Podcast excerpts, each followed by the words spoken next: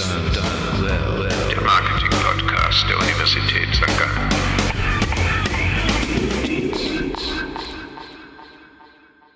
Heute diskutiert Markus Schögel, der einen Einblick in seine Weltsicht erlaubt. Ich denke vielleicht ein bisschen zu sehr im Preisschemata. Mit dabei ist Hanna Leimert, deren Glauben an das Gute im Einzelhandel erschüttert wurde. Finde ich es eigentlich ja wirklich scheinheilig. Die Runde vervollständigt Thorsten Tomschak, der gesteht, dass er schon seit Jahrzehnten sein Geld brav in Cupertino abliefert.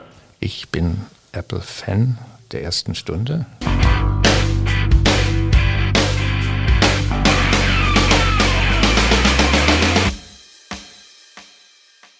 Gut, ich habe mitgebracht heute die Geschichte zweier Marken aus einem Konzern, ähm, und zwar die Geschichte der Marke Omega mit der Marke Swatch, die auf eine sehr interessante Weise verheiratet wurden, ähm, indem nun unter der Marke Swatch eine Omega Speedmaster Porzellanversion in verschiedenen Färbungen und, und, und Koloriten angeboten wurde und die Menschen ellenlange Schlangen gebildet haben am 28. März, als diese erste Kollektion auf den Markt kam, um diese neue Omega unter der Marke Swatch zu bekommen. Für 250 Franken gab es eine Speedmaster in den unterschiedlichsten Farben, wie gesagt, die mit Omega gebrandet in den Swatch-Läden verkauft wurde und das Ganze riesen Meinungsdebatten auslöst vor dem Hintergrund Qui bono, also wer hat was davon, wem hilft das Ganze und wem tut es weh und es ist, glaube ich, in der Tradition zu sehen von vielen Markenkollaborationen, die wir dort kennen. Ich greife nochmal so drei zum oder zwei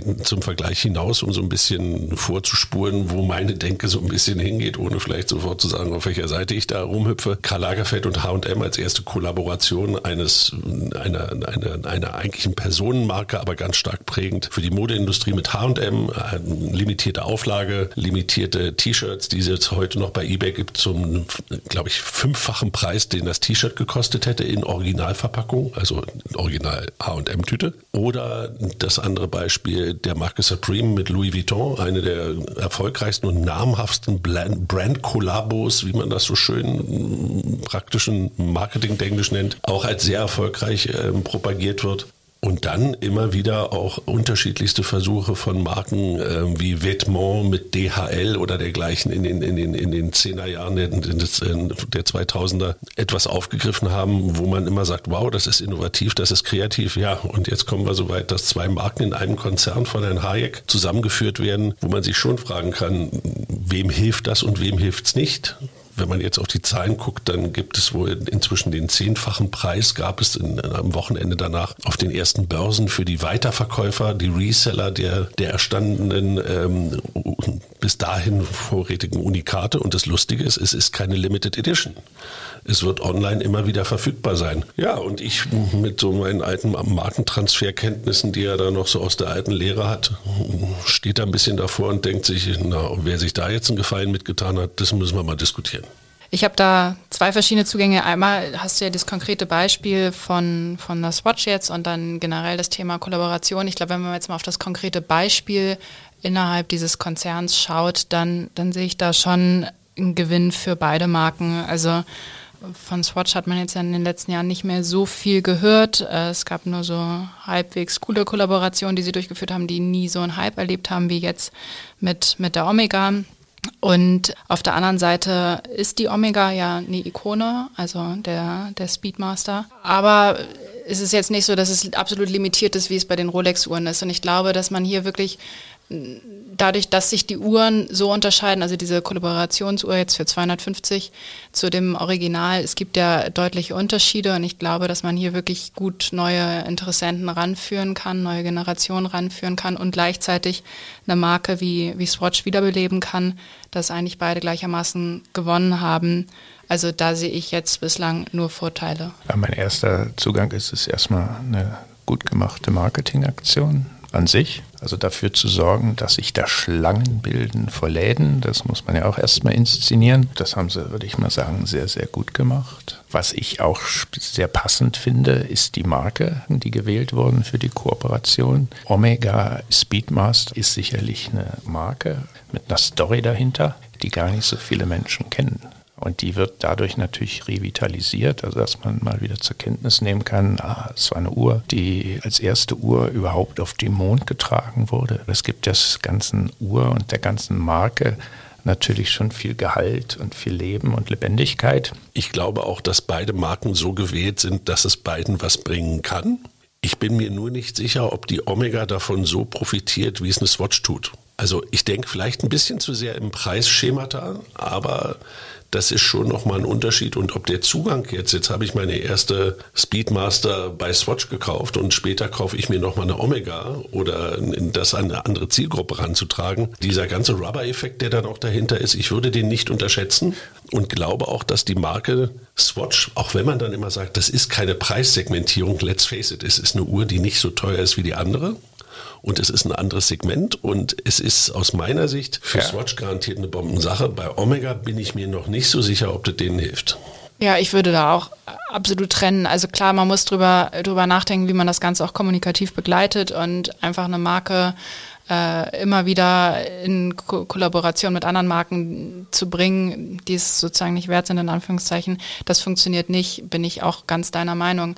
Aber hier, wo wir die Omega haben, die sich ja wirklich unterscheidet von der Art und Weise, wie sie hergestellt ist, das ist ja nur eine Anlehnung jetzt, diese Swatch Edition. Es ist ja nicht die Uhr als solches. Und ich glaube, da gibt es genug Leute, die das wirklich gut trennen können und die überhaupt jetzt durch diese Aktion darauf aufmerksam geworden sind. Warum, warum kaufe ich mir sonst Replikas? Es gibt ja genug Menschen, die kaufen sich jetzt, wenn sie jetzt noch jünger sind, weniger finanzielle Mittel haben, die Eames Klassiker oder die Designermöbel als Replika, weil sie das Design als solches schön finden und wahrscheinlich auch das Original gerne kaufen würden, aber halt nicht die finanziellen Mittel haben. Aber das heißt ja nicht, dass sie nicht in 10, 20 Jahren sich dann das Original kaufen kaufen. Und das ist, glaube ich, genau dieser Effekt. Also wir haben jetzt hier zwar keine Replika, wir haben eine Kollaboration, es ist aber keine Omega in dem Sinne, nicht vom Werk her, nicht von den Materialien her. Ja, und jeder her. weiß es. Jeder weiß es, dass es eine Swatch ist und genau. kein Omega. Das ist ja genau. anders, wenn der jetzt äh, so ein Replika Genau, kaufst. und ich glaube ganz bestimmt, dass es einen Teil gibt, die in ein paar Jahren sich dann das Original auch kaufen würden. Interessant ist ja auch noch etwas. Wir leben doch im Zeitalter der Kollaboration. Ob das jetzt Marken sind, man denke an Nike, Adidas oder wenn man sich heute Popmusik ansieht, Kollaboration, wohin du siehst. Ja, ich glaube auch, also ohne geht es fast gar nicht mehr in einem bestimmten Markenbereich. Also es gibt ja die Marken, die sich immer wieder neu erfinden und befeuern durch die Kollaboration und davon auch ganz existenziell leben. Und deswegen würde ich nicht sagen, dass es sich negativ sozusagen auf die, den Markenwert ausdrückt. Ich, nee, ich glaube, dass es eine moderne Form ist der Markenführung, dass du heute kooperationsfähig sein musst. Also dass du zeigen musst, dass du mit anderen auch kannst. Und ich glaube auch, dass das für eine Marke wie Omega sowohl als auch für, für Swatch eine ganz wichtige Nummer ist, dass man das auch macht. Hat ein bisschen bisschen vielleicht was vom Jekami. Jetzt machen wir auch mal mit. Auf der einen Seite gerade bei Omega, wobei die auch vom Markentransfer in anderen Richtungen immer wieder profitiert haben. Aber mir geht es so ein bisschen um dieses Marktschichtendenken. Und es ist halt eine andere Klientel und es ist was anderes, wenn Omega mit BMW für einen James Bond eine Werbung macht und eine Kooperation in dem Sinne. Vor 20 Jahren. Und ein Riesenerfolg damals war für, für Omega. Ja, oder du gehst hin und sagst, es ist ein Riesenerfolg für Swatch. Und ich glaube, dass die Swatch-Gruppe an sich, dann schiebt es halt einen Markenwert woanders hin. Aber da würde ich halt drauf gucken, dass mir das nicht zu sehr verwässert. Und wenn du sagst, äh, das ist ein Thema, was Marken heute spielen müssen und die Kompetenz brauchen sie, umso mehr, glaube ich, muss sich dann so ein Unternehmen darum bemühen, das zu tun. Ich verstehe halt nur nicht, warum mit den beiden Marken, aber das ist so, vielleicht bin ich da auch ein bisschen zu altbacken für. Und da würde ich aber noch ergänzen, oder sie spielen es ganz entschieden nicht. Gibt es, finde ich, genauso, die Richtig. ganz klar dagegen positionieren und genau. nur reine Markengeschichte fahren, die eigene Marke. Ja, ja. Funktioniert auch. Die Frage, die sich stellt, ist, was passiert mit Omega im mittelfristigen Zeitrahmen mit der sogenannten Brand Equity? Verbessert die sich durch diese Kooperation, gerade mit unteren Marktschichten? Oder macht es gar nicht aus und ist einfach nur altbackene Markendenke zu sagen, äh, du musst mit deinesgleichen kooperieren. Viel wichtiger ist die Dynamik, die du dadurch erzeugst.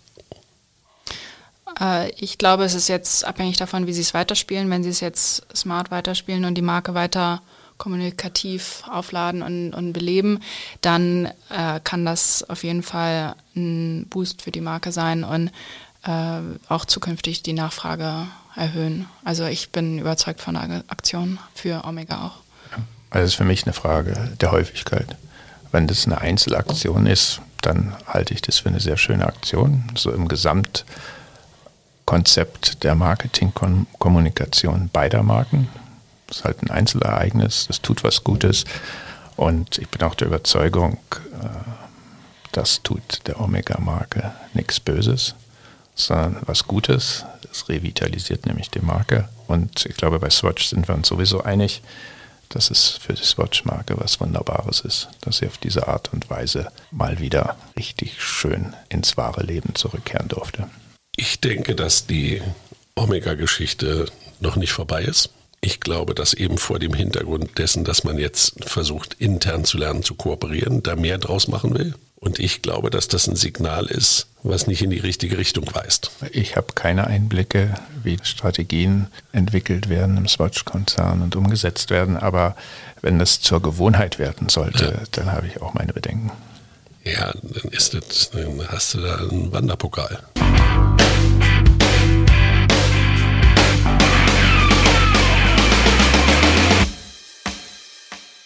Dann freue ich mich auf das zweite Thema und zwar Apple, die Berichten zufolge an einem Abo für Hardware arbeiten. Insbesondere für das iPhone soll ergänzend zum normalen Kauf angeboten werden. Den Berichten zufolge, man weiß noch nichts Konkretes. Bezahlt würde dann eine monatliche Gebühr mit dem Unterschied, dass das Gerät einem nicht mehr im Anschluss gehört, sondern man es wieder eintauscht. Dieser Tausch würde immer erfolgen, wenn dann neue Modelle auf den Markt kommen würden. Das Abo sollte dann vermutlich verknüpft werden mit den anderen Abo-Angeboten von Apple, also zum Beispiel Apple One und Apple Care. Wenn man sich das jetzt mal aus, aus der Apple-Perspektive anschaut, dann wirkt das relativ überzeugend, dadurch, dass wir jetzt die Nutzungszyklen haben, die immer länger werden. Also früher wurden Modelle schnell nach ein, zwei Jahren ausgetauscht. Jetzt ist man bei drei bis vier Jahren Schätzung zufolge. Und anstatt diese einmalige Zahlung für ein Gerät zu bekommen, aus Apple-Perspektive, würde eine monatliche Zahlung reinkommen, die verlängert wird. Apple ist nicht das erste Unternehmen, das mit Abo-Modellen experimentiert. So richtig erfolgreich durchgesetzt haben sich aber im Produktbereich meiner Meinung nach, oder korrigiert mich da, aber die wenigsten Anbieter, außer jetzt vielleicht, wenn wir uns Automobil Leasing anschauen oder dann niedrigere Produkte, Socken, Unterwäsche etc. Wer da so ein bisschen experimentiert hat, war zum Beispiel Nike oder auch Ikea ist gerade dabei, eine Möbelmiete einzuführen oder auch Google mit den Chromebooks im B2B-Bereich. Jetzt meine Frage an euch. Glaubt ihr, Apple wird das Abo-Modell als das neue Ding einführen und werden sie damit erfolgreich sein? Erstmal ein Geständnis. Ich bin Apple-Fan der ersten Stunde. Mein erstes Apple-Gerät war ein Apple 2C. Ich bin auch überzeugter Black Socks-Kunde, erhalte also im Drei-Monats-Rhythmus drei schwarze Socken und muss Also drei Paar schwarze Socken. Ne? Drei Paar, Entschuldigung, ja, drei Paar schwarze Socken. Als ich davon das erste Mal hörte, dass Apple jetzt so ein Abo-Modell einführt, war ich begeistert. Weil für mich ist das Problem schon immer, es gibt ein neues iPhone und ich muss mit mir immer abmachen, wann kaufe ich mir das? Lasse ich eine Generation aus oder nicht? Aber jetzt kurz der Wechsel also der, vom Unternehmen kommen im Einjahresrhythmus neue Geräte, aber wie häufig sie eingetauscht werden im Schnitt von den Usern? Ja, eben. Das ist ja ah, guter Punkt. Also darum geht es ja, dass früher viel schneller neue Modelle und jetzt sind die Veränderungen so, so inkrementell, dass die meisten User die jetzt drei bis vier Jahre behalten. Ja, aber die laufen halt mit einem schlechten Gewissen rum oder mit einem schlechten Gefühl. Ich habe nicht das aktuellste Modell, die Technologie glaub, ist, ist noch nicht top. Also bei mir ist es so. Weil die Gruppe ist relativ klein geworden derjenigen. Ich finde, dass die Idee Using instead of Owning, das kennen wir.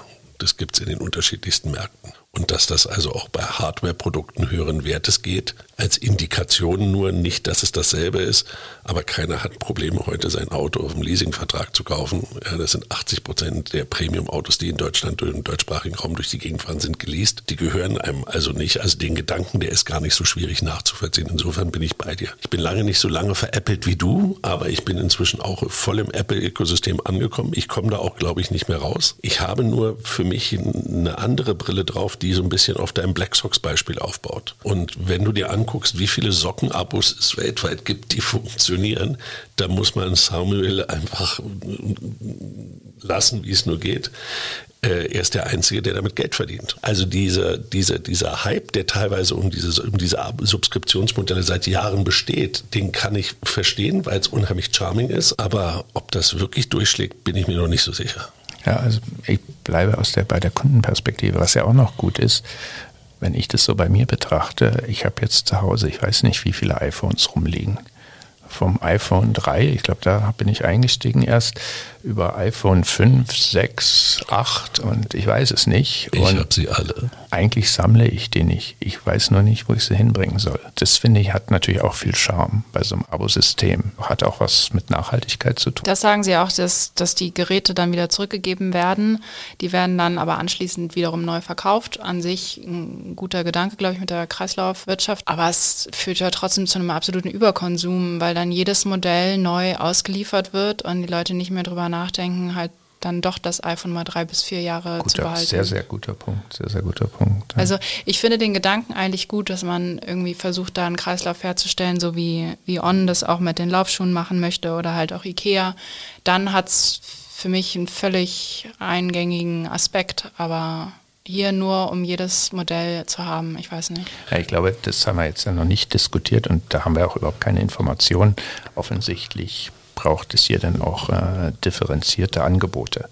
Also welches Abo kaufst du? Ja, kaufst du das Rundum-Abo, wo du dich quasi komplett über Mac bis iPhone, über die Watch äh, mit Apple eindeckst oder hast du das fokussiert auf iPad und iPhone? Das wissen wir ja alles noch nicht. Oder du kannst ein Abo abschließen für das iPhone-Modell des Vorjahres oder dergleichen. Das wäre ja auch noch möglich. Also du hast riesen Spielmöglichkeiten. Ich würde nochmal auf die Austauschbarkeit zurückkommen, die du ansprichst. Ich glaube, da ist schon was dran, weil wenn du Samuel Lichty fragst von Black Sox, was dein größtes Problem, dann sagt er, irgendwann interessiert einen die Socke nicht mehr, weil sie kommt, sie kommt mit der Post. Ich hätte noch eine andere Brille und das ist das Spiegelbild im Softwarebereich mit Amazon Prime.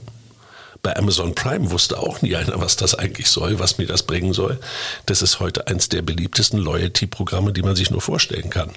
70 Prozent aller Amerikaner haben einen Amazon Prime-Account. Bei der Software sehe ich es auch absolut. Also auch äh, der Wechsel von Adobe war das Schlauste, glaube ich, den sie, den sie gemacht haben, dadurch, dass man ins Abo-Modell gewechselt ist und nicht mehr von den Paketen ausgehend. Also definitiv. Ja, und wir sind ja sowieso so. alle bei Apple im Abo-System genau. drin. Ja. Wir kaufen die Musik bei Apple.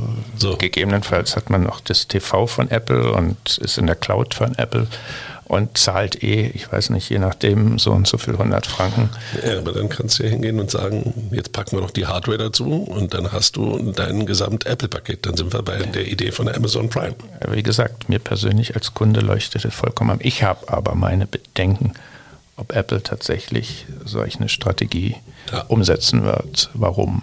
Erstens hat uns Apple sowieso schon am Haken. Wenn du bei Apple drin bist im System, dann bist du drin im System. Also die Abwanderungsrate ist ziemlich gering. Das ist das eine. Und das andere, das glaube ich, wiegt schwerer. Apple hat eigentlich ein Geschäftsmodell, was aktuell, wenn wir das uns ansehen, so gut funktioniert wie kein Geschäftsmodell auf der ganzen Welt, ist mein Eindruck. Apple wächst vom Umsatz her immer noch und ist mit, wenn nicht das profitabelste Unternehmen der Welt. Also von daher halte ich eine Motivation, so grundlegend des Geschäftsmodells zu, zu ändern, für sehr, sehr gering. Aber wer weiß. Wahrscheinlich wird es ein, eine Art Feature beziehungsweise die Möglichkeit für bestimmte Kunden, das zu wählen. Und da muss man sehen, wie es sich im Wettbewerb entwickelt. Also Apple ist eines der wenigen Unternehmen, das sagt, Willingness to cannibalize internally ist, also interner Wettbewerb ist uns lieber als externer. Aber ich bin, naja. Aber wie gesagt, mich hätten sie sofort als Kunden. Echt? Mich nicht. Nee, also mir geht zu sehr, mir geht dabei zu sehr zu verloren, dass sie so bisher auf Innovationen unterwegs waren und das neue Phone. Und die Leute stehen in Singapur immer noch an, die zelten vor dem Laden, um dieses Ding zu kriegen. Man vergibt sich zu viel Innovationspotenzial. Ja, das denke ich auch. Also es ist doch überhaupt kein spannender Ansatz in dem Sinne. Ist langweilig, ja. Ja, ja ich bin halt langweilig. Ach komm, Thorsten.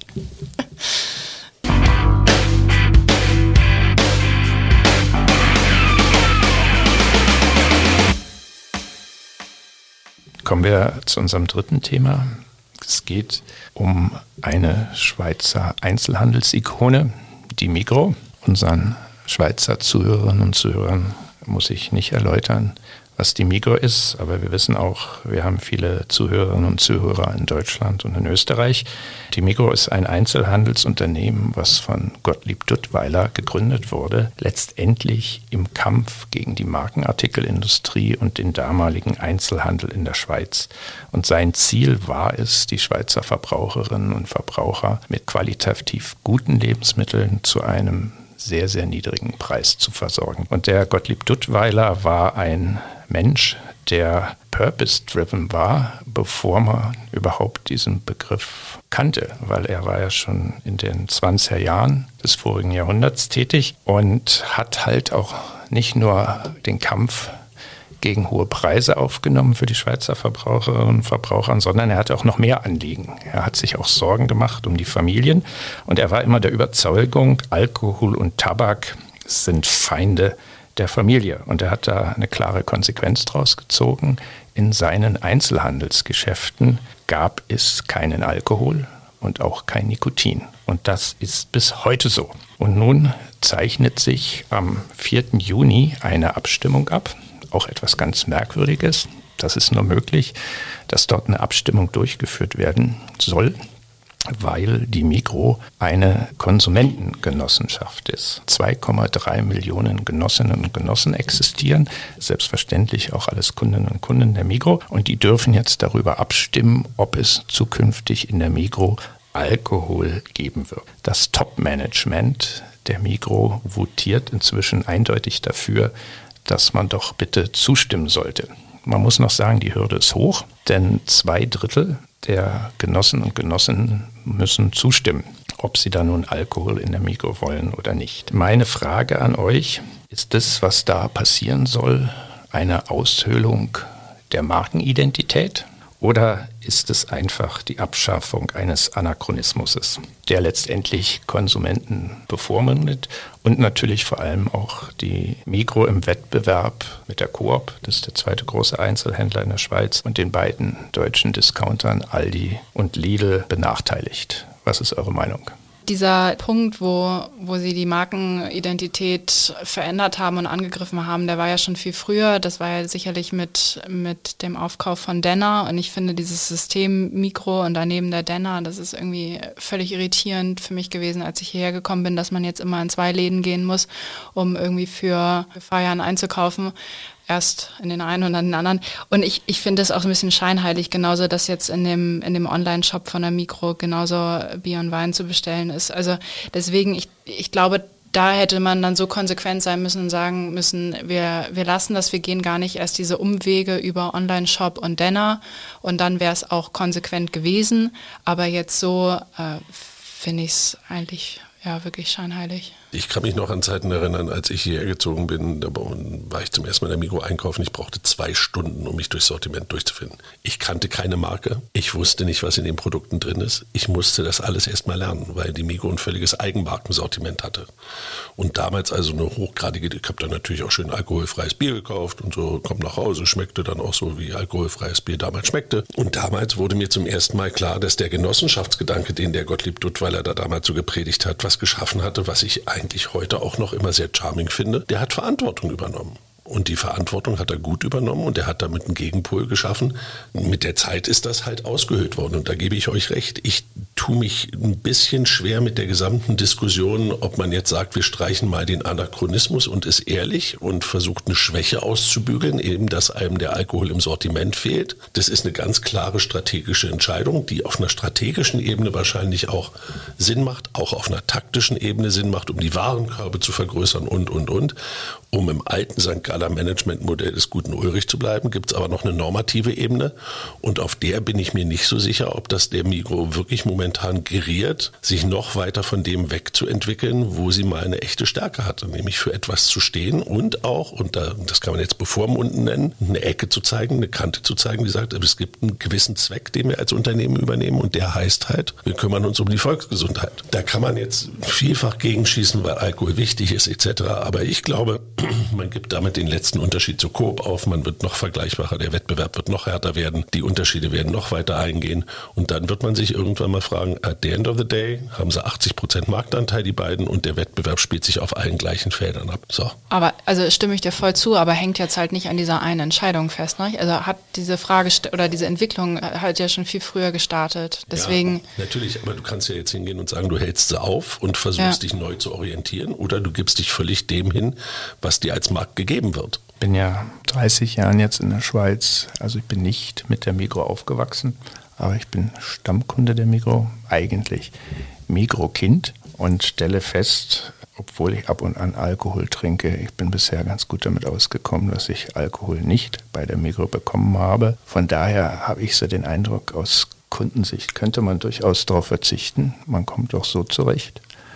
Wenn die Migro eine Entscheidung treffen würde, das würde tatsächlich den Markenkern berühren. Ich zitiere Gottlieb Duttweiler, in der modernen Welt, ich schätze mal 1930 war das, in der modernen Welt wird der Erfolg jenen gehören, die es verstehen, um ihr Unternehmen herum eine Ideenwelt aufzubauen. Das klingt ziemlich aktuell ja. und könnte man eigentlich in jedem Markenlehrbuch heutzutage nachlesen. Und man kann aus meiner Sicht durchaus hingehen und sagen, wir haben hier eine Entscheidung, die wirklich in den Kern der Marke geht. Also wir kommen jetzt ja in einen Bereich hinein. Das eine ist zu behaupten, dafür stehen wir. Und das andere ist Werte nicht nur zu behaupten, sondern auch zu leben. Du hast das Wort Scheinheiligkeit gebraucht mit Blick auf die Tochterunternehmen der Migro, in denen du ja Alkohol kaufen kannst. Berechtigte Kritik. Aber jetzt sind wir hier im Kern der Marke und dann kann man sich schon fragen, geht man jetzt nicht hin und macht sich, wie hast du gesagt, Markus, doch inzwischen ziemlich gewöhnlich, austauschbar. austauschbar, gewöhnlich. Eigentlich hat man hier etwas geschaffen oder in der, in der Hand, wovon andere träumen. Dass man ein Argument hat, wo man tatsächlich anders ist, ist eine einschneidende Entscheidung. Sie ist einschneidender, als man sich es vorstellen kann, aus Sicht der Mikro vielleicht. Jetzt machen die das auch noch. Und ich glaube, beim Schweizer, ohne da jetzt zu vorgreifen zu wollen, hat das ein aber, aber das Coole ist ja hier, der, die Schweizerin, stimmt ja darüber ab. Ich also denke auch. Wir das haben Genossinnen und Genossen und wir reden Stand heute von 2,3 Millionen. Richtig, ja. Und ich würde schon mal sagen, gleichgültig wie die Abstimmung ausgeht, wenn die Zahl der Genossinnen und Genossen gesteigert wird, dann hat man also schon mal viel geschafft, was die Marke Mikro angeht. Also von daher Hut ab. Ich glaube aber auch, dass das nicht so in der Mikro selber ist das ein ganz kontroverses Thema. Ich glaube, dass sich die Geschäftsleitung da so eindeutig positioniert. Es gibt ja ehemalige Herbert CEOs, Bolliger. Herbert Bolliger, die dem Ganzen nochmal eine ganz andere Färbung geben. Und ich bin mir, ich glaube, dass das, das ist, ja, wie gesagt, das ist ein veränderndes Signal. Ja. ja, aber man muss auch sehen, jetzt haben wir so ein bisschen jetzt den Gospel verstärkt. Auf, auf der anderen Seite geht es ja einfach um einen wichtigen Teil des Lebensmittelmarktes, Alkohol. In der Schweiz haben, reden wir hier von einer Größenordnung 2,5, 2,6 Milliarden Schweizer Franken. Und das ist schon was. Also man schätzt den Anteil so auf 9 Prozent in etwa Alkohol und da macht sozusagen die Migro mit ihren über 600 Supermärkten unter dem M bis Anne nicht mit. Also wenn die Migro in den Markt reingeht, dann ist das natürlich das auch etwas, ja. was den Markt ja. äh, massiv zum Wackeln bringt. Also wenn ich jetzt Brauer in der Schweiz wäre, würde ich das alles mit sehr viel Wohlwollen beobachten.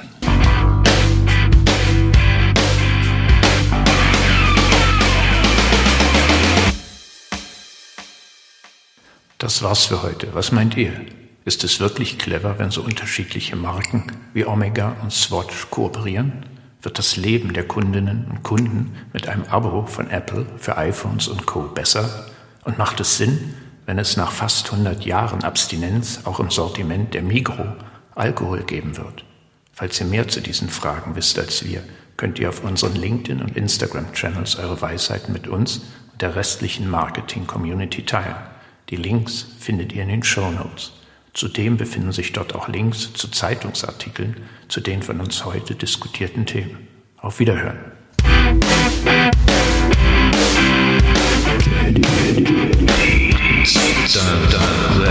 Der Marketing-Podcast der Universität